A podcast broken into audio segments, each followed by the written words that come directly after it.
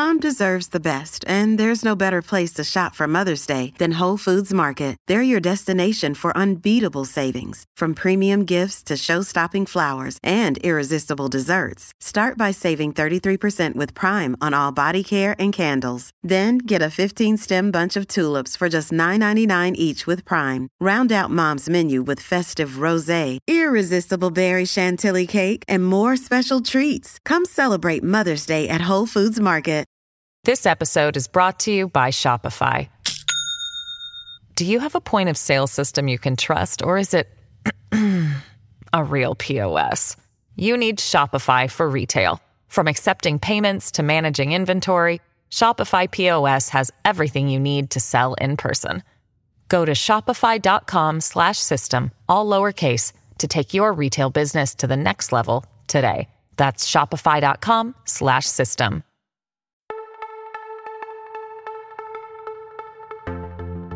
ha generado 34 mil millones de dólares en apenas un año. Las principales marcas del mundo ofrecen hasta 10 millones por emitir un anuncio de 30 segundos en sus retransmisiones. Artistas como Beyoncé, Bruce Springsteen, Michael Jackson o los Rolling Stones han actuado en sus descansos y ahora mismo es el gran deseo de Taylor Swift. Seguramente ya sepas de qué estoy hablando, pero este evento es mucho más que una mezcla de dinero, celebridades y fútbol americano hablar de él es hacerlo de Estados Unidos. Por eso hoy, en No es el fin del mundo, hablamos de la Super Bowl. No es el fin del mundo, el podcast semanal del orden mundial. Esta semana se han venido al estudio, vestuario o, bueno, jaula que parece esto, porque tenemos la, la mesa del, del, podcast lleno de trastos que evocan los Estados Unidos. Eduardo Saldaña, ¿qué tal, Eduardo? Muy bien, Fernando, preparadísimo para este capi. Vas disfrazado. Me he traído mi chaqueta de quarterback. Ah. Me la trajeron de Estados Unidos, mi tía. Ah, te iba a decir, eras quarterback en tu instituto de Leganes. sí, me llamaba Tommy. claro. Y David Gómez, ¿qué tal, David? Bien, yo no he venido tan preparado como Edu. No, pero, pero, la pelotita. Bueno, esta es de José, he de decir, ¿eh? Pero bueno, la cuela también. Eso te iba a decir. Sí, sí. Tú sí, iba a decir, tú, es que tú eres de todos los deportes, entonces tú también eres de fútbol americano. Sí, no tengo cuerpo de quarterback, ni de bueno. tight end, ni de esta gente que. Bueno, pero que cambian va a los, a los equipos eh, ataque y defensa, ¿no? O sea, claro, a lo mejor para... pasan de los mazados a los hipermazados. entonces yo creo que con uno de 120 kilos tengo poco que hacer. Pero sí, me gusta el fútbol americano y lo sigo. ¿Y tú jugaste al rugby, Eduardo? Yo sí, yo soy mucho más de rugby. Por eso yo sé ahí que, por ejemplo, un, un ala mítico, que ahora me acuerdo de su nombre, los Springboks, era muy delgadito y el tío jugaba súper bien. Y ya podía venir un tío de 120 kilos que le hacía unos quiebros tremendos. Era de los que corrían, ¿no? Para adelante. Claro, eso es lo más complicado. Yo no era de los que corrían, Fernando. Bueno, sí. bueno has, has, tenido épocas mejores, ¿no? En tu... Sí, sí, sí. Esa época fue dura, pero me lo pasé muy bien. Bueno, yo reconozco que no tengo ni idea, ni la más remota idea de fútbol americano y tampoco de, de rugby. Yo me quedé en el, en el fútbol normal. Pero bueno, independientemente de si tú que nos escuchas eres fan o no eh, de la Super Bowl, yo creo que mucha gente se está preguntando eso, ¿por qué vamos a hablar hoy de fútbol americano? Además eso, que en España o en el mundo hispanohablante no hay ninguna tradición de fútbol americano, eh, pero no nos hemos vuelto locos, ¿no, David? O sea, esto tiene, tiene un sentido. ¿Por qué hablamos hoy de la Super Bowl y, qué vamos a contar en este, en este episodio? Pues tiene todo el sentido, Fer. Tenía apuntadas aquí unas cosas en el guion, pero realmente la única razón por la que podríamos hablar de la Super Bowl es una pregunta que seguramente Edu lleva haciendo, haciéndose toda la semana, que es, ¿llegará Taylor Swift a la ah, Super Bowl? Bueno, sí. Claro. O sea, claro, está diciendo, digo, que no lo sé. Yo espero. Porque, claro, así da contenido. Hay que contextualizar. Taylor Swift es eh, la novia de Travis Kelsey, que es uno de los jugadores estrella de los Kansas City Chiefs, uno de los finalistas, el vigente juega, campeón. sí. Uh -huh. Y Taylor Swift eh, se da la paradoja. ¿Dónde de que se juega la final? En. Se juega en Las Vegas. Las en, Vegas. Bueno, cerca de Las Vegas, creo que no es exactamente en Las Vegas, pero bueno, en, en Nevada.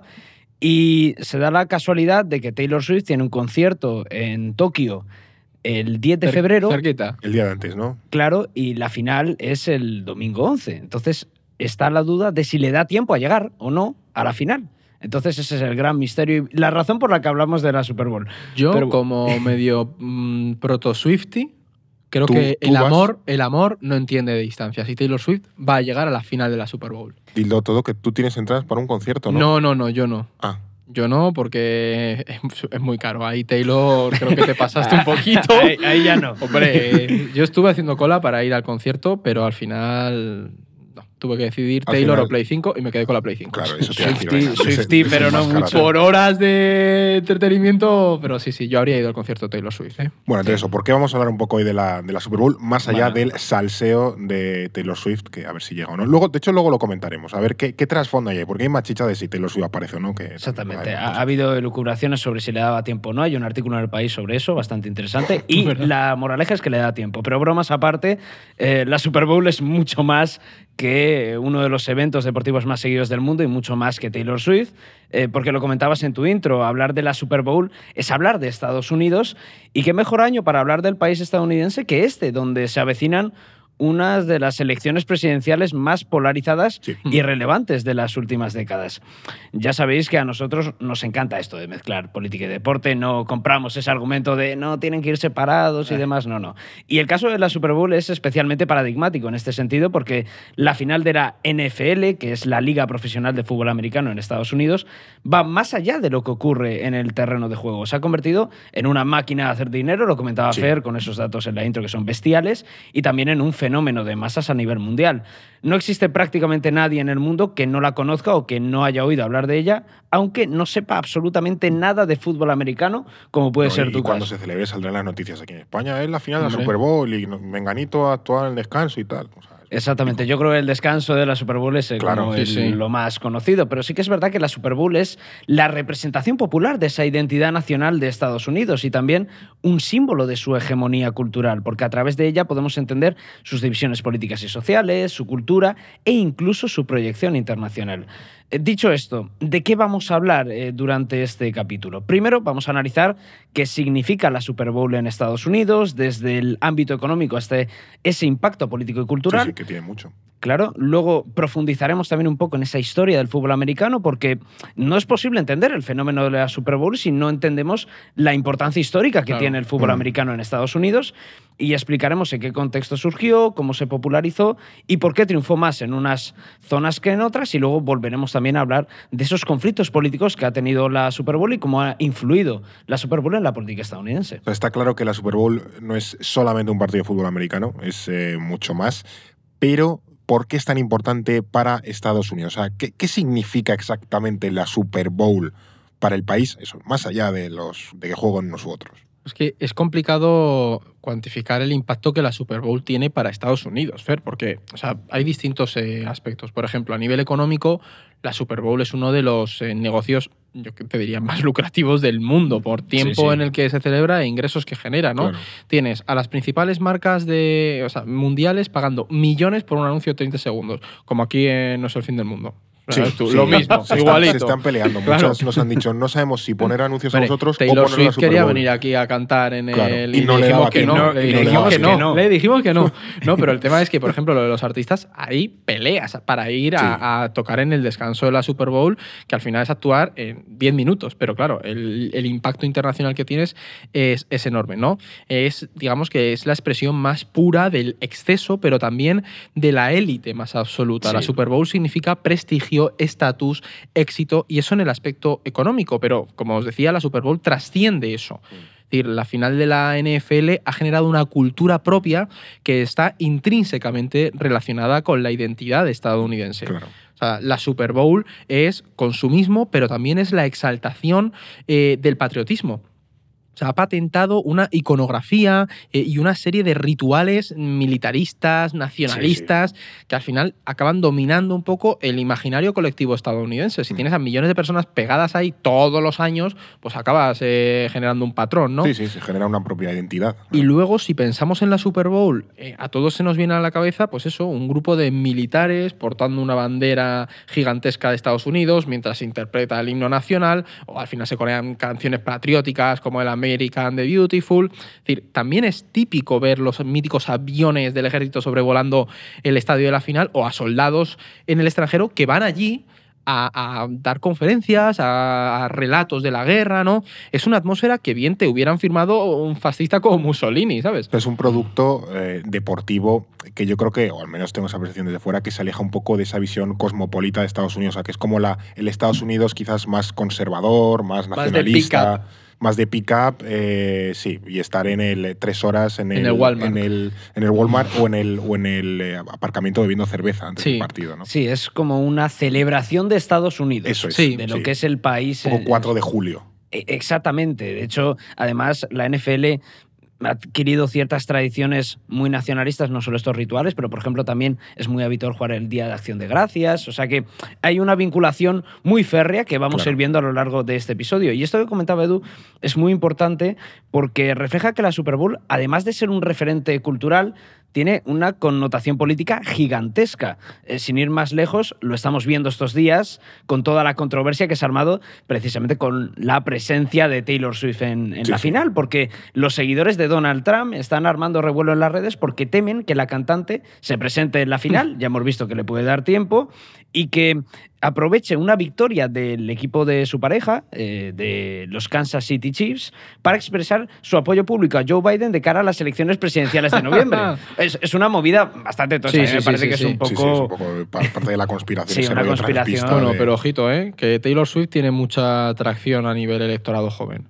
Sí, sí, los Swifties son, iba a decir una secta, pero, pero van todos o sea, a una. Sí, sí. Sí, pero, pero que creen que está amañada la final para... la Ah, conspiración. vale, vale, Claro, vale, claro. vale. es- entonces, eso yo lo veo un poquito más retorcido. Pero sí que es verdad que esta preocupación tiene mucho que ver con que históricamente la NFL ha sido una liga con una impronta marcadamente nacionalista, masculina y socialmente conservadora. Imagínate lo que supone para un trampista que es seguidor de la NFL ver a una mujer joven de tendencias progresistas acaparar todo el protagonismo de la Super Bowl, incluso estar por encima Claro. de la popularidad de la NFL. Alerta woke. Sí, Para ellos es alerta woke. Bueno, es que de hecho yo por las teorías que he leído eh, lo han definido así, ¿eh? Sí, no, como la pareja woke impulsada desde las élites globalistas Sí, de Washington. claro. Sí, de hecho dicen que. Bueno, el- el- es que me, me- me cuesta hasta eh, expresarlo con palabras porque hay personas eh, trampistas en redes sociales que están diciendo literalmente que es un agente del Pentágono, Taylor Swift. Sí. Ah, muy bien. Que es muy como bien, un bien. argumento que ya dices. Muy bien. Es el no va más. Es Pues el más rentable por la pasta que genera. Sí, sí. Bueno, iremos desgranando todas estas historias eh, más adelante a lo largo de- de- del episodio, pero creo que es interesante que nos adentremos un poco en esa historia del fútbol americano, porque, eh, como bien mencionabais al, al principio, no podemos entender hoy el significado de la Super Bowl sin comprender la propia importancia que tiene el fútbol americano para Estados Unidos. ¿Cómo, no lo tengo muy claro, cómo surgió el fútbol americano en este país y en qué momento, en qué contexto? Pues el fútbol americano surgió eh, en el último tercio del siglo XIX como una variante del fútbol y del rugby. O sea, Vale, aquí no sí. estoy descubriendo la pólvora.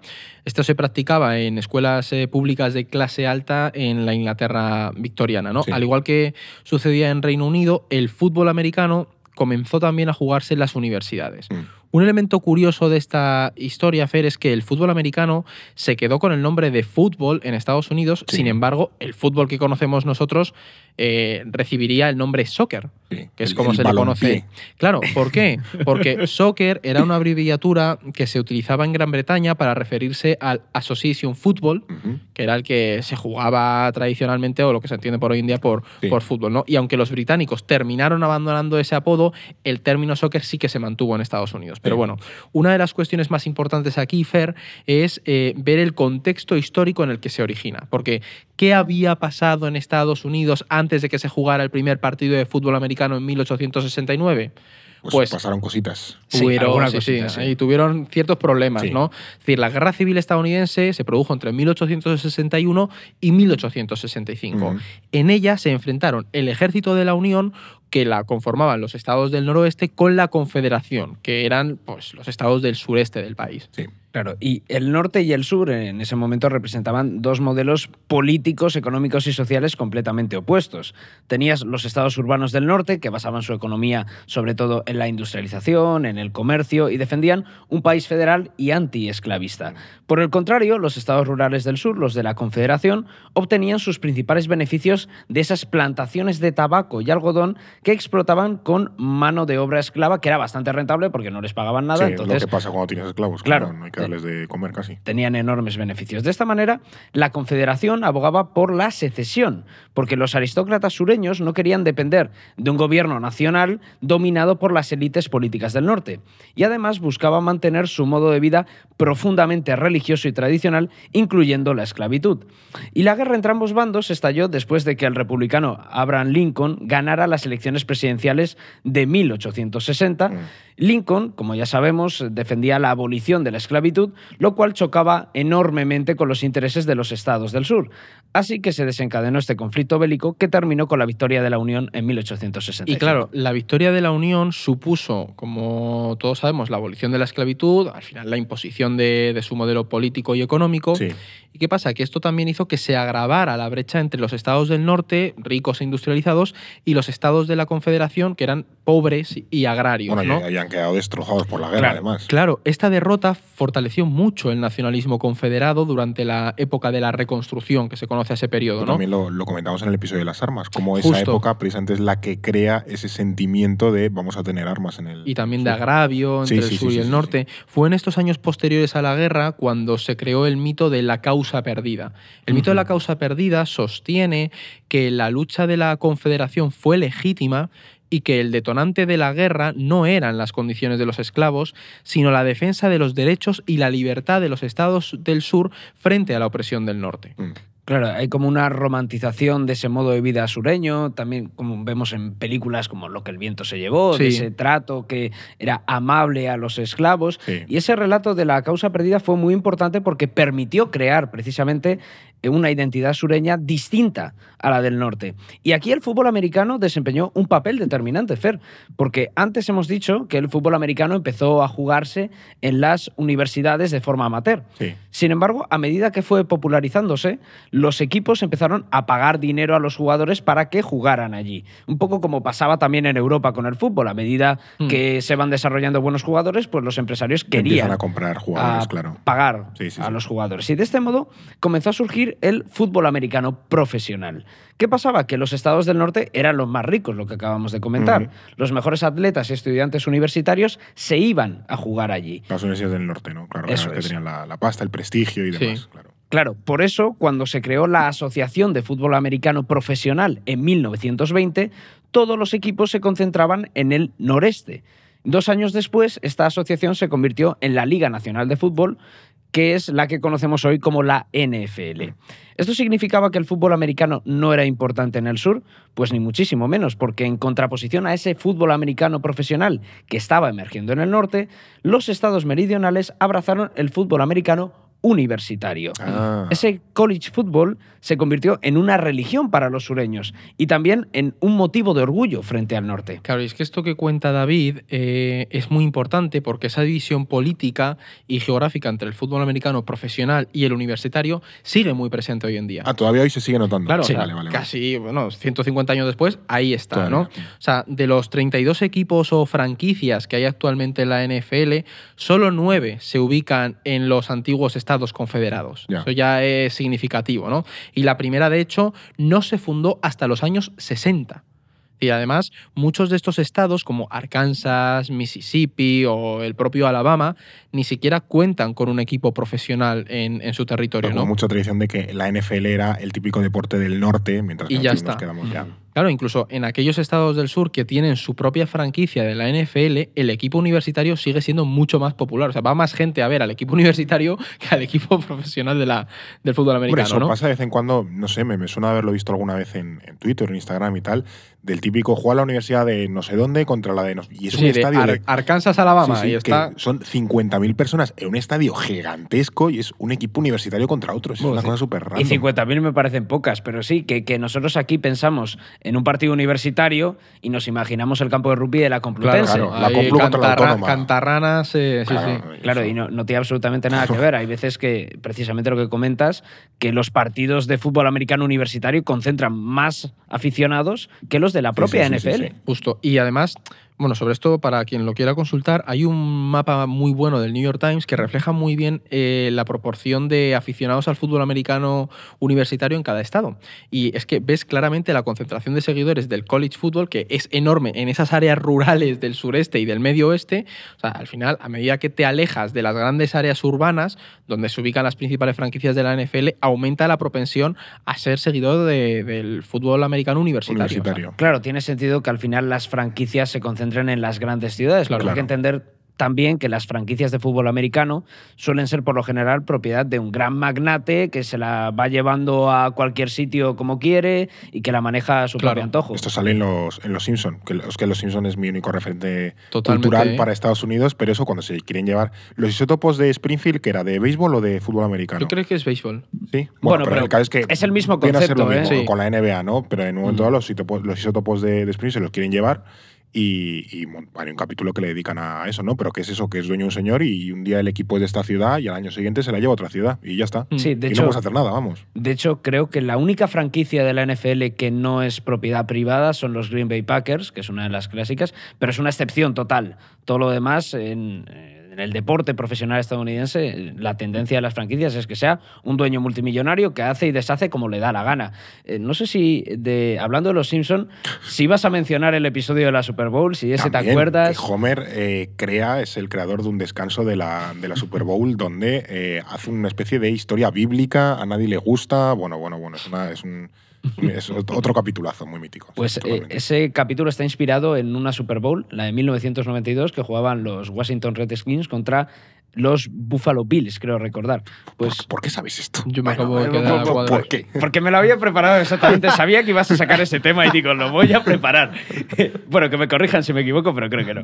Eh, en cualquier caso, eh, lo que mencionaba Edu de esa propensión mayor de ver aficionados al fútbol americano universitario en las zonas rurales, también se observa si vemos cuál es el deporte más popular de cada estado en Estados Unidos. Vemos que hay tendencias distintas.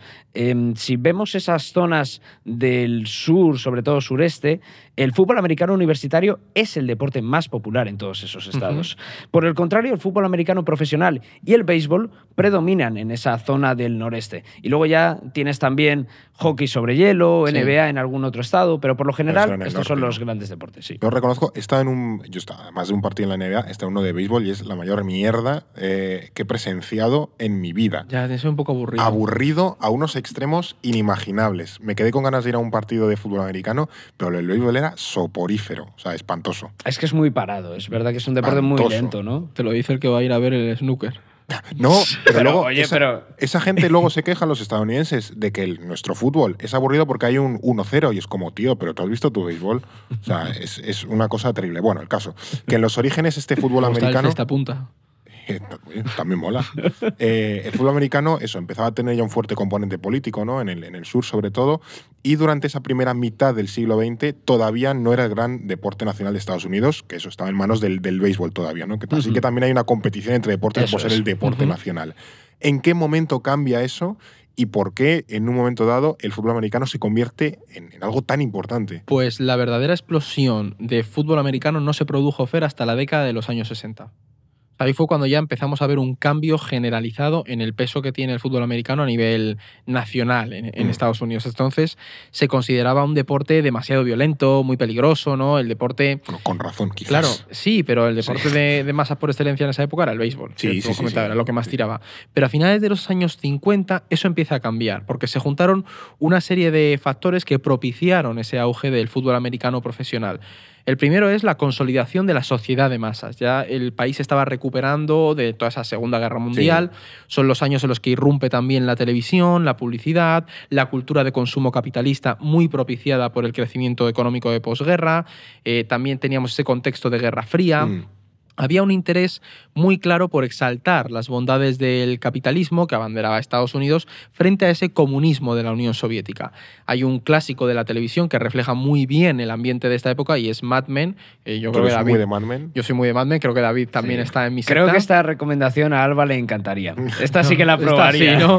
O sea, Mad Men al final retrata muy bien esa, las maravillas de los años dorado de la- dorados de la publicidad en Nueva York, que fue la década de los 60, ¿no? Mm. Y por supuesto esa cultura de consumo se trasladó a otras esferas, pues como la política, el cine, el arte, empezaron a aparecer las primeras celebridades como pues Marilyn Monroe, Sí. Andy Warhol, eh, Kennedy. Los políticos se convirtieron también en iconos populares y las campañas políticas fue cuando empezaron a transformarse realmente en campañas publicitarias. Sí, sí, sí. sí. Sí, que aparecen los primeros debates televisivos, Justo, claro. spots publicitarios. Es un poco ese momento, como decía Edu, del auge de la publicidad. Además, hay que tener muy presente que en esos años 60 se estaban produciendo profundos cambios sociales en Estados Unidos. No solo emergió una clase media consumista y muy capitalista, sino que a nivel cultural había una crisis de identidad y de valores entre los estadounidenses, sobre todo entre los hombres. Es la época de libros como El declive del hombre americano, de películas como Rebelde sin causa, que retrata también esa decadencia moral de la juventud estadounidense. Y el hombre norteamericano no encontraba su sitio en esa... eh, en esos conatos de sociedad posindustrial que empiezan a aparecer Y en esos años empieza a 60. salir el, mo- el movimiento contracultural, el tema de los hippies y demás, ¿no? que desafiaban un poco a esa, esa generación es. anterior y tal. Y es precisamente en ese contexto cuando el fútbol americano profesional crece exponencialmente. A eso se suma que en enero de 1960 llegó al comisionado de la NFL, al liderazgo de la NFL, una sí. Figura clave en esta historia que es Pete Russell. Bajo su mando, Russell convirtió la NFL en un fenómeno de masas. De pronto la liga no solo se reducía a esa retransmisión de los partidos por la televisión, sino que contaba con sus propios programas televisivos, con sus libros e incluso producía sus propias películas. O sea, creó un universo, era como Disney. Exactamente, tenía ahí su, su propia... faltaba el parque temático. Sí, era, era NFL Studios. Claro, bueno, no sé si se llamaba así, pero, bueno, capaz. que, sí, que no, producía, producía sus propios, no sé si películas, pero documentales, Sí. producciones audiovisuales. Sí, sí, sí. sí. Y de esta manera la NFL consiguió venderse como un producto moderno, revolucionario y eminentemente estadounidense, que es lo más importante, porque representaba el espíritu americano de aquel momento frente al béisbol. Y además, fíjate en el significado cultural que tenía el fútbol americano, porque era un deporte que exaltaba el talento individual, ¿no? La, la inteligencia táctica, la fortaleza física, Mm, lo cual no era una cuestión baladí en los inicios de la guerra del Vietnam. sí. Estábamos en un momento, eh, o sea, no es casualidad que el fútbol americano haya estado muy vinculado al ejército desde la Segunda Guerra Mundial y que al final se convirtiera en uno de los deportes que más se practicaban entre las tropas. Y de hecho ha continuado. O sea, en, Sí. en la guerra, en la invasión de Irak, tú veías a tropas estadounidenses y había por ahí podías ver una pelota de fútbol americano. Sí, sí, sí, sí. Y de hecho, eh, parte del lenguaje propio, del vocabulario del fútbol americano, de las tácticas, es lenguaje bélico. Sí. Y eso tiene mucho que ver con esa relación entre el mundo militar y el fútbol americano. Además, los jugadores de fútbol americano pasaron de ser unos animales violentos a identificarse con los gladiadores, con la lucha, ¿no? Todos, todos los hombres querían, los hombres eh, blancos estadounidense medio, ¿no? Sí. Querían ser el quarterback que triunfaba en las películas. O sea, el fútbol americano empezaba a ser sinónimo de estatus, de, éxito, de masculinidad, precisamente frente a ese movimiento hippie. Nosotros abrazaron esa masculinidad de- del fútbol Sí, americano, ¿no? además que, por ejemplo, en el béisbol entiendo que es más una cuestión de habilidad o de. Bueno, que, que no es tan físico, no, no, no importa tanto la, esa individualidad como en el. Y yo te diría que también es eso, es algo más urbano. Mm, Sí. El béisbol tenía Sí. una tradición muy potente entre las clases, entre los inmigrantes latinos, Sí. ¿sabes? Mucho puertorriqueño, buen jugador, Sí, cubano. en, en general, inmigrantes de Estados Unidos también, Claro. por irlandesa. Y demás. Exactamente. Ha- había, había una frase que mm, en un libro que, que leí que, que era hablaba sobre cómo el fútbol americano se convirtió en ese deporte nacional, el Big Skin Nation de Jesse Barrett, que lo recomiendo enormemente, que decía que el béisbol era como el deporte de los bebedores de cerveza, Claro, de sí, aquellos eso. inmigrantes, y que el fútbol americano era un poco más un deporte algo más elitista, más individualista, no era un deporte tan social en Mm. ese sentido. Y me pareció una frase bastante reveladora. Claro, y aunque el fútbol americano profesional siempre mantuvo una impronta marcadamente nacionalista, elitista y masculino, la NFL consiguió también venderse como un producto lo suficientemente amplio como para abarcar eh, significados múltiples y también contradictorios, que es un punto muy interesante, ¿no? Podía ser todo durante todo el tiempo. Es decir, para los conservadores expresaba los valores patrióticos, la virilidad masculina, la meritocracia, o sea, prevalecía la ley del más fuerte. El más fuerte, sí. Pero para los izquierdistas, el fútbol americano ofrecía la oportunidad de eludir los obstáculos, de realizarse personalmente, de hacer incluso actividad mental por la propia y pura estrategia de, Claro, este claro, deporte, claro. ¿sabes? No, que al final eh, es, es bueno en ese sentido a nivel comercial de, de cómo a cada segmento del público le Sí, da sí, un poco lo que, lo que quiere.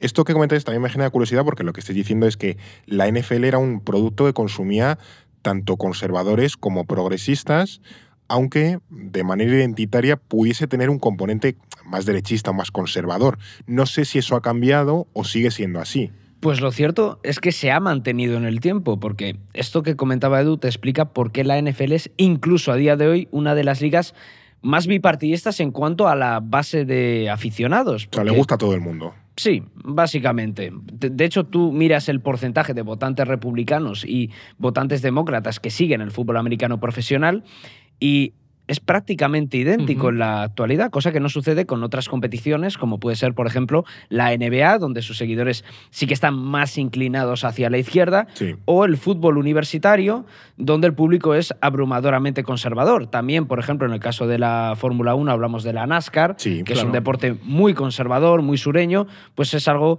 bastante similar al fútbol universitario. De todas formas, también hay que decir que esos porcentajes varían en función de la ubicación de la franquicia, como es lógico. Claro. No tiene absolutamente nada que ver la base de fanáticos de San Francisco 49ers, que son demócratas en su inmensa mayoría, como la de los Houston Texans, donde son mucho más republicanos. Claro, y, y si lo pensáis es algo que tiene sentido, ¿no? California es uno de los bastiones del Partido Demócrata. en en- California hasta los árboles son demócratas. Claro, O sea, pero- no, hasta las piedras. Exactamente, y luego tú piensas en Texas y es uno de los, pues, Claro, lo mismo. otro Lo contrario, bastión lo de- contrario. Lo mismo, ahí revés. con el Winchester, pues imagínate. Pero hay que decir que las simpatías políticas no son tan heterogéneas si miramos a los propietarios de las franquicias de la NFL, ¿no? Porque los dueños de los equipos han sido históricamente republicanos. Bueno, le gusta el dinerito. Los que pero- tienen la pasta, Sí, pero al final, por eso, no- eso el público, mientras pague, me da igual eh, es a quién como, vote. como Murdo y demás, oye. Ese es el Mientras tema, de ¿no? dinero, Y esto tampoco ha cambiado demasiado en Mm. nuestros días, continúa siendo así. Si miramos los datos de las donaciones realizadas por los propietarios de la NFL en las elecciones de 2016, por ejemplo, la proporción de donaciones al Partido Republicano era 40 veces mayor que la que se le dio al Partido Demócrata. ¿no? En ninguna liga profesional estadounidense había una disparidad tan grande a nivel de donaciones a partidos. Y aunque, ojo, en el caso de las presidenciales, es verdad que las contribuciones a Clinton eran superiores a las de Trump, por Mm. ejemplo. Esto te ayuda a entender un poco eh, por qué luego Trump se mantuvo tan beligerante contra la NFL cuando los jugadores empezaron a arrodillarse durante la interpretación del himno, ¿no? eso ahora lo, comentaremos en un ratillo, pero. Ahí lo veremos, pero ahí Trump por eso reaccionó de una manera tan, tan fuerte y tan... Mm. O sea, yo es que recuerdo cómo se enfadó con todo eso. Sí, sí, Sí, sí. sí, desde luego. De todas formas, también ha habido propietarios de la NFL bastante cercanos a Donald Trump. Y el caso más flagrante que se me viene a la cabeza es el de Woody Johnson, que es el propietario de los New York Jets, que se convirtió en embajador de Estados Unidos en el Reino Unido Oh, mira. después de que Trump derrotara a Clinton en 2016. Y ahí estuvo, del 17 al 21. el premio que le, que le dieron. Ahora vamos a, a comentar también un poco cómo, eh, bueno, vamos a hablar de la Super Bowl propiamente dicha, cuándo se crea, cómo se crea y por qué, ¿no? Y, y cómo se ha convertido en el gran fenómeno de, de masas, que al menos eso en Estados Unidos. Pero antes toca hablar de la libreta porque ahora mismo, eh, siempre como, como ocurre en este podcast, te puedes llevar la fantástica libreta del orden mundial. Vamos, Vamos aquí. eso es. Eh, te llevas la fantástica libreta de- del orden mundial con el código podcast y además, y además te damos un 10% de descuento. O sea que, que, bueno, Jolín, que si te gusta este podcast, si te gusta el trabajo que hacemos, eh, tenemos ya muchísimos eh, suscriptores que se han, se han Sí. decidido apoyarnos Sí. gracias a este podcast, lo cual agradecemos muchísimo. O sea que si a, a ti también te gusta el trabajo que hacemos aquí, pues te, te- te pido, te pedimos que nos apoyes y que al final, bueno, pues que nuestro trabajo también depende de vuestra, de vuestra contribución y de lo que nos decidáis aportar. Entonces, el código podcast, os lleváis la libreta y un 10% de descuento. Esto es No es el fin del mundo. En cualquier caso, lo que, bueno, lo que decíamos es que en los años 60 hay una gran explosión del fútbol americano profesional y fue precisamente en esa época cuando se creó el Super Bowl. Sí. Entonces, eh, vamos a explicar de qué manera se crea y cómo se convierte en el fenómeno que es actualmente. Pues es una historia bastante curiosa, Fer, porque la Super Bowl nació por la fusión de dos ligas, la NFL y la AFL. ¿Y por qué sucedió esto? Porque con el tirón que estaba ganando la NFL a finales de los años 50, una serie de empresarios querían entrar en la liga con sus propios equipos, sus Claro. propias franquicias. Pero como las negociaciones fracasaron, uno de esos multimillonarios, eh, Lamar Hunt, decidió crear su propia liga en 1959, que era la Liga Americana de Fútbol o la AFL. Y desde 1960 a 1966, la NFL y la AFL rivalizaban por el dominio del fútbol americano profesional. Y esta competencia implicaba que los propietarios de las franquicias tenían que ofrecer más por los eh, controles televisivos, por la adquisición de los jugadores. Básicamente es el mercado, amigo. Eso te iba a decir, digo, es que esto es Estados Unidos, chico. Libre competencia. De este modo, eh, NFL y AFL llegaron a la conclusión de que si seguían con esta rivalidad, las franquicias se iban a arruinar. Como, Por los, tanto, como los cárteles. Sí, sí, sí.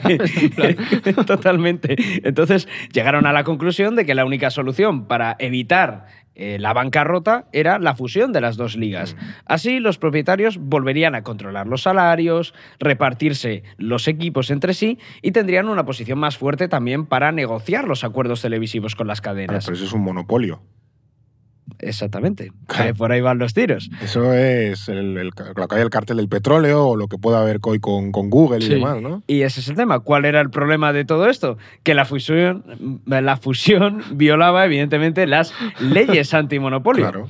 Y hacía falta una exención legislativa para salvar el acuerdo y el futuro del fútbol americano profesional. ¿Y consiguieron hacer el, el lío, el chanchullo? Te lo puedes imaginar, Fer. O sea, después de mucho negociar, lograron la exención gracias a que un congresista demócrata de Luisiana coló el proyecto de la ley de fusión como una enmienda dentro de una ley de impuestos. Vamos, una guarrada Ostras. política y legislativa, pero lo pasó, ¿no? Pero, ¿qué obtuvo a cambio este congresista, este congresista demócrata de Luisiana? Pues que Luisiana tuviera su propia franquicia de la NFL en Nueva Ah. Orleans, la ciudad más poblada del estado. Claro.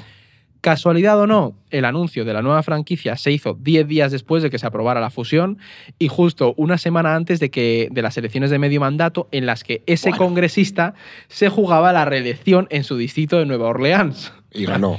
Vamos. A ver, aunque se esperaba una elección bastante equilibrada, pues terminó ganando, pues por lo que sea, sí, arrasó, señor. ¿no? Hombre, vamos, mi niño.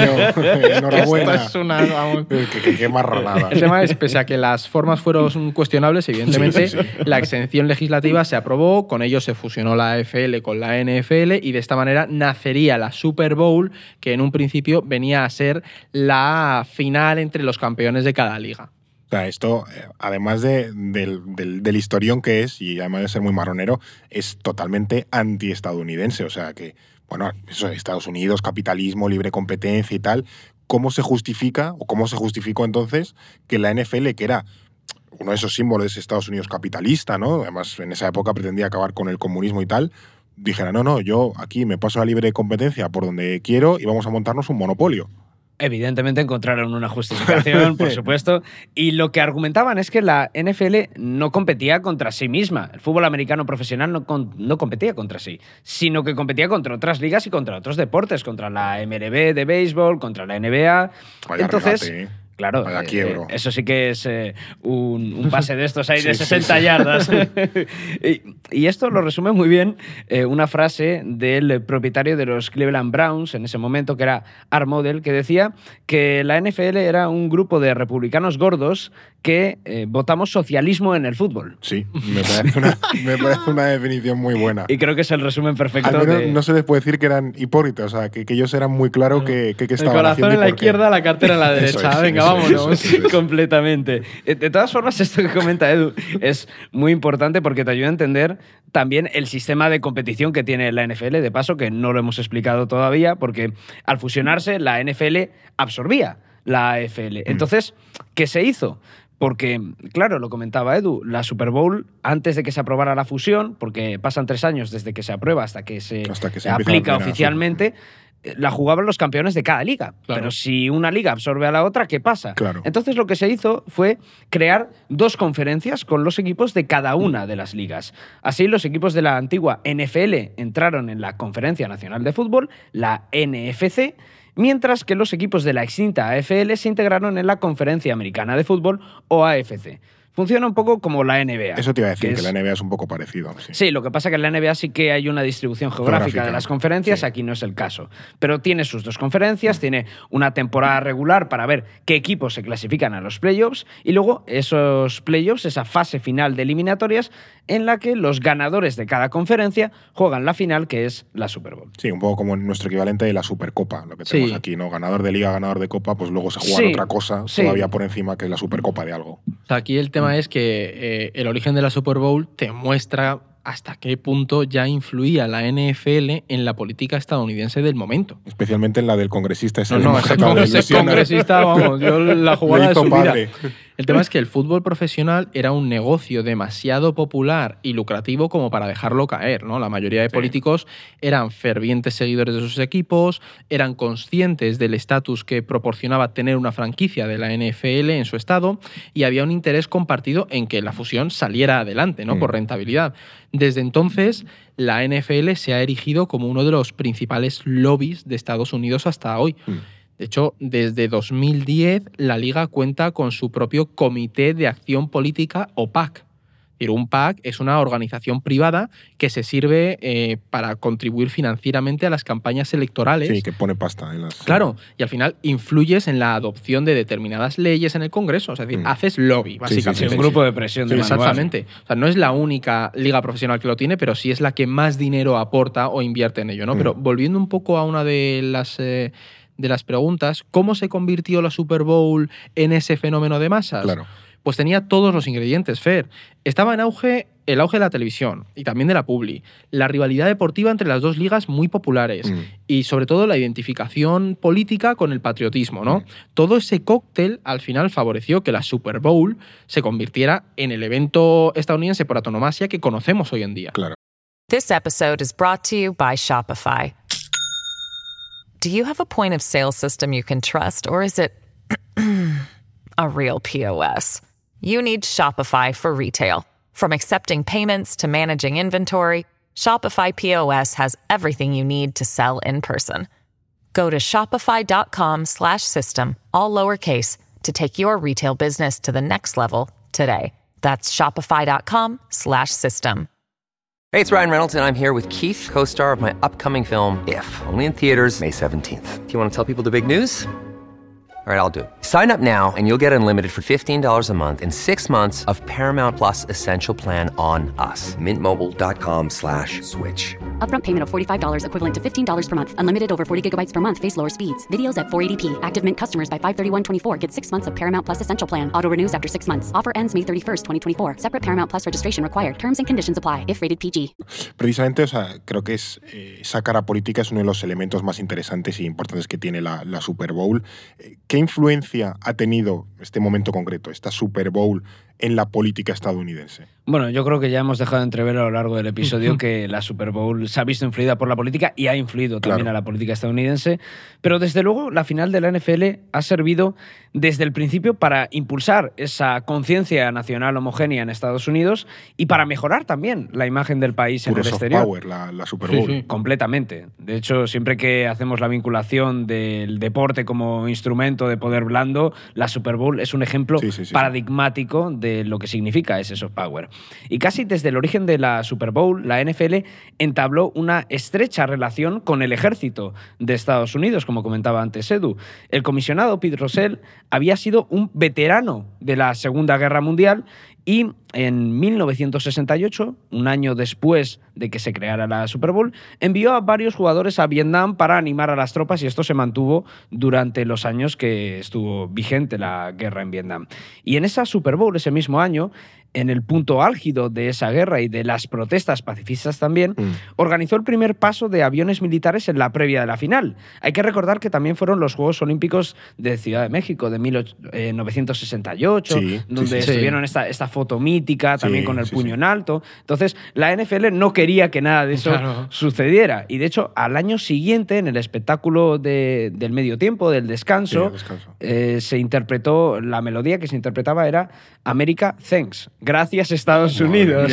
O sea, que era un- como un... Le metieron el turbo patrioteo patriótico ahí a, a tope y ya está. Dije, Incluso en 1970, al año siguiente, el espectáculo del descanso contó con una recreación de la batalla de Nueva Orleans de 1815 Que son unos horteras. entre las tío. tropas estadounidenses y británicas. Donde es que participó Andrew Jackson, el futuro presidente Andrew Jackson. Pero imaginaos, imaginaos una final de la Copa del Rey.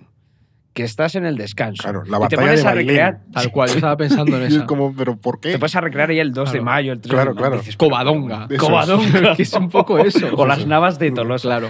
Pues es básicamente eso, iban a saco. Ya estaban en, en modo sujétame el cubata. Sí, O sea, sí, sí, ya sí. Había que superar el año anterior, entonces ya era como la idea más loca. Y estamos qué- hablando de los primeros años de la Super Claro. Bowl, ¿eh? que A la ver qué primera- dejaban para los siguientes. Totalmente.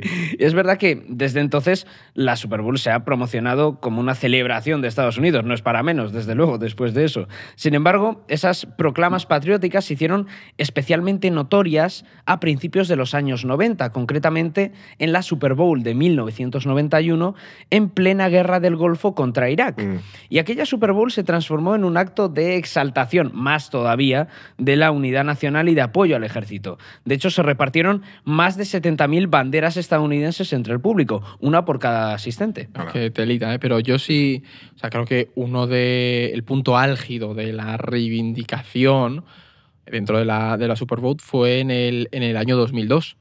Y la de ninguna final de la NFL eh, tuvo un componente tan político como la primera después de los ataques del Del 11 de 11, sí, septiembre. sí. O sea, en aquella Super Bowl los jugadores recitaron pasajes de la Declaración de Independencia y antiguos presidentes como Ford, Carter o Clinton reprodujeron párrafos de los discursos de Abraham Lincoln, ¿sabes? Vaya, vaya chapita también te digo en el No, no, descanso. ¿eh? es que incluso el sorteo de campo lo realizó George Bush padre, siendo la primera vez que un presidente estaba presente en la, en la Super Bowl, ¿no? Sí, sí, porque creo que Ronald Reagan hizo el sorteo una vez, pero era de forma telemática. Claro. creo. Ah, vale. Estaba ahí. Decir, había que movilizar todas las Sí, sí, sí, herramientas sí, era toda la nacionalistas. artillería de Estados Unidos, vamos. Evidentemente, todas estas tradiciones, por supuesto, no son inocentes. Aparte de crear una conciencia nacional homogénea, también pretendían elevar el apoyo a las empresas militares de Estados Unidos en el exterior, ¿no? Sí. Y con la presencia de soldados en los eventos deportivos, se buscaba acallar a los opositores a todas las guerras que se estaban abriendo en Oriente Próximo. Sí, porque entonces yo creo que ya, ya había empezado la intervención en Afganistán. Sí, eh, sí. Era el Eh, inicio y todavía Irak, estaría. eso claro. es, el año siguiente vendría Irak. Sea, se equiparaba la crítica a las causas bélicas con la ingratitud hacia las Sí. tropas que estabas viendo en esta final y te estaban contando lo que estaban sufriendo por América, ¿sabes? Es un poco esa idea. Fijaos si se daba importancia a estos rituales que en 2009 se obligó a los jugadores al saltar al campo para escuchar el himno en los partidos de prime time, Mm. porque hasta entonces los jugadores se esperaban en el vestuario hasta que se interpretaba el Star Spangled Banner, ¿no? ¿Y a qué venía ese cambio? A que ese año Estados Unidos estaba preparando un aumento de tropas en Afganistán. Ya había que dar una imagen de Claro, estamos todos en esta, ¿no? exactamente. Ya, ya por entonces la guerra era impopular. Sí, era y- costosa. De claro. hecho, teníamos sí, sí, ahí a Obama, ¿sabes? Sí. Entonces, pero es que años después, dos senadores republicanos llegaron a publicar un informe en el que se revelaba que el Departamento de Defensa había gastado 6,8 millones de dólares entre 2012 y 2015 en eventos de patriotismo pagado que incluían despliegues de la bandera, homenajes militares, toda- presencia toda la de... Exactamente, del- eso es. Bueno, sin embargo, la- es cierto que la, la Super Bowl no ha sido eh, escenario solo de exaltaciones nacionalistas, porque el fútbol americano, evidentemente, no ha sido ajeno a las protestas sociales y a las reivindicaciones sociales que se han producido en Estados Unidos en los últimos años. Pero es cierto que la NFL, la, Liga de, de- de Fútbol estadounidense, se mostró bastante equidistante a la hora de posicionarse políticamente con estas reivindicaciones. ¿Por qué ocurrió esto? Pues tiene una explicación bastante lógica, Fer, y es que aunque la NFL tiene una base de seguidores bastante dividida en términos partidistas, la mayoría de sus aficionados son hombres y son blancos. Y esto no sucede, por ejemplo, en otras ligas como la NBA, que sí se posicionó claramente a favor de las protestas contra el racismo y la brutalidad policial ante la población afroamericana. Además, como ya hemos visto antes, gran parte de los propietarios de la liga son importantes donantes del Partido Republicano y algunos muy cercanos a Donald Trump. Por eso no es casualidad que la NFL intentara apelar a la idea de separar política y Claro, deporte. Eh, eh, la típica que Claro. siempre dicen, ¿no? De- Claro, y no quisiera pronunciarse sobre esa polémica que produjo que el quarterback de los San Francisco 49ers, Colin Kaepernick, se arrodillara durante la interpretación del himno de Estados Unidos. Fíjate, no consideran que es política toda esa parafernalia nacionalista, pero sin embargo el posicionarse públicamente con esas protestas sí era Claro. una Los decisión F-18 por política. encima Eso del es. partido, no. Eso Eso es. sí, pero que te arrodilles, eh, bueno, a ver, Claro, vamos eso a... ya es muy Claro, político. eso, y no, es- no te, no te claro, pases, no claro, te pases. Hay que separar política y fútbol. Eh, Kaepernick no fue el primer jugador de la NFL que utilizó el fútbol americano profesional como plataforma de protesta social. Ya había habido jugadores que habían protestado en contra de la guerra de Vietnam y se habían ido a la calle, por cierto. Sin embargo, eh, su acto sí que había generado un impacto inédito en todo el país hasta el punto de que Donald Trump le declaró la guerra Es a la. NFL, no recibía a los equipos que, que ganaban la Y Super lo Bowl. del arrodillarse también. Yo recuerdo declaraciones Sí. de Trump y, Y, todo. y que pedía que lo echasen y que. Sí, sí, sí, sí. Justo eso, llegó a pedir a los propietarios que despidieran a los jugadores que faltaran al respeto a la bandera. Sí, Hubo ese eterno debate con la primera enmienda de falta respeto a los símbolos nacionales, libertad de expresión, pues Trump se posicionó claramente en contra de la NFL. Y esa pugna con Trump acrecentó todavía más las dudas que había dentro de la Liga Nacional de Fútbol Americano sobre qué posición debían adoptar, porque había un temor real a que un boicot del presidente de los Estados Unidos Mm. afectara a las audiencias y a los ingresos de la liga. Así que la NFL se mantuvo en silencio y, por cierto, Kaepernick se quedó sin equipo y no volvió a ser contratado por nadie. Luego creo que fue figura, no sé si era Adidas o Nike. que Nike. le- Nike, que le Nike sacó, para, sí. Para un spot y demás, pero es cierto que, que a Kaepernick le, le salió muy cara su, su, su Mm, medida, creo- porque básicamente se, se tuvo, que, tuvo que dejar el deporte. Sí, prácticamente, quedó le dejaron fuera del deporte. Creo bien. que también tiene un documental de Netflix. Lo estoy diciendo así No, por, por lo creencia, sabía. pero creo que sacaron uno, no sé si en 2021 así. Pero sí, desde luego le afectó a su carrera profesional como deportista. De hecho, el novio de Taylor Swift también se arrodilló. Sí. Casualidad, no lo creo. Ahí está. Tartaria. Tarta. Por- precisamente por eso Claro. es un agente del Pentágono. Reptiliano. Claro, eso es. bueno, eh, está claro que, que sí hubo eh, más jugadores que se, se posicionaron a favor del movimiento Black Lives Matter, ¿no? Entonces, el, el asesinato de George Floyd en el año 2020, o sea, que hubo un cambio claro de chip entre esas primeras protestas y las que vinieron en 2020. ¿Qué cambió en ese momento? Porque entiendo también que para los dueños republicanos es algo, incluso para los que manejan la marca, por así decirlo, es muy delicado el hecho de tener eh, tanta gente heterogénea, un público tan heterogéneo, porque siempre puedes enfadar a alguien y eso al final te genera como siempre una crisis recurrente de es que haga lo que haga, mm, a alguien le voy a, le voy a enfadar y me va a generar un problema. Pues, ¿qué cambió, Fer? Que vieron los datos de las audiencias, básicamente. O sea, las principales razones era que, en contra de lo que habían pensado en un principio, los llamamientos de Trump al boicot no habían surtido efecto. Mm. O sea, la NFL no había perdido ni audiencia ni ingresos. Entonces dijeron, oh, pues tampoco está tan mal esto, ¿no? Claro. O sea, pues ahora, ahora ese tema del racismo, ahora, oye, pues no lo veo que el tan mal. trampista era venga. trampista, pero tampoco le toque su fútbol americano, Claro. que él quiere seguir viendo a Claro, los por Kentucky eso, no sé qué. cuando se produjo el asesinato de George Floyd, las franquicias se sintieron mucho más proclives a respaldar las protestas de los jugadores, ¿sabes? Este pobre hombre que se había quedado en la calle tendría que estar diciendo ahora, madre mía. Ahora sí, ahora, ver. ahora sí. O sea, es verdad que también había un contexto mucho más propicio para ello, ¿no? La concienciación respecto a la lucha contra el racismo, las movilizaciones populares eran todavía mayores, la popularidad, popularidad de Trump estaba muy desgastada, recordemos esa, Claro, esa fecha. Pero es que es época de pandemia también. Claro. La gestión de la pandemia, Trump ha salido bastante erosionado. año, Y claro. Sí. además la NFL había sufrido un aluvión de críticas precisamente por la equidistancia en 2016, ¿no? Era una oportunidad de lavar su imagen, de admitir su error y también de generar ingresos. Y no hay que engañarse en esto, de subirse al carro como otras empresas para generar mucho más ingreso económico. O al menos no perderlo, ¿no? Que No, había, claro. había un potencial riesgo en Jolín. Como no no- perderlo ya es ganar, como No, te no, diría el republicano gordo socialista. Sí, es un poco girl maths eso, pero, pero sí, efectivamente, no, no perderlo es, es ganar. También hemos hablado mucho de la importancia que tiene esa Super Bowl para Estados Unidos, pero lo cierto es que hoy en día tanto la Super Bowl como la NFL son un producto global.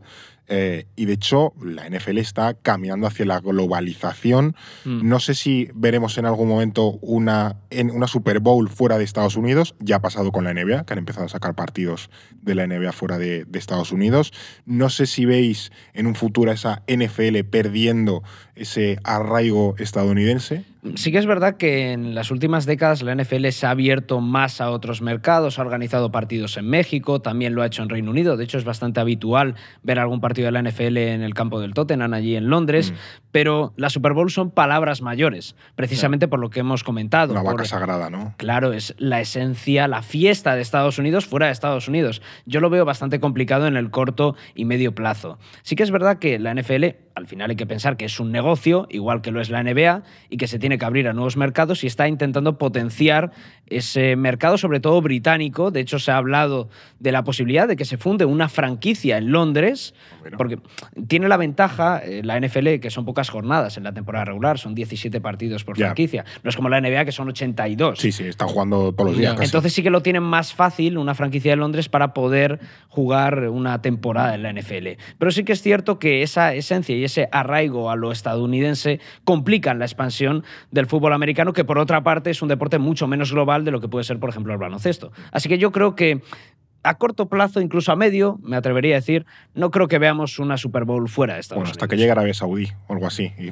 ponga una, Ah, eso ya- una millonada por, y que hagan eh, eso, Super Bowl playa. Esto que se te queda la pelota clavada o algo así. Pero bueno, no. eh, al final, eh, ah, yo creo que te- recibirá ofertas, ¿no? Porque al final es un espectáculo, en definitiva. O sea, más allá del partido. Es, es muy complicado.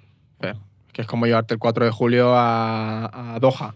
Bueno, bueno, ya hemos visto. Esta muy gente. mal, el muy mal tiene que estar mucho. de pasta Estados Unidos para llevarse la Super Bowl. Eso es verdad, que tiene un mercado interno muy potente. Entonces no le hace tanta falta exportar ese tipo de, de cuestiones como quizás. Algún partidillo yo creo que sí. Sí, los partidos, eso, ya te digo. En México se jugó alguno, ahora en Reino Unido se están jugando.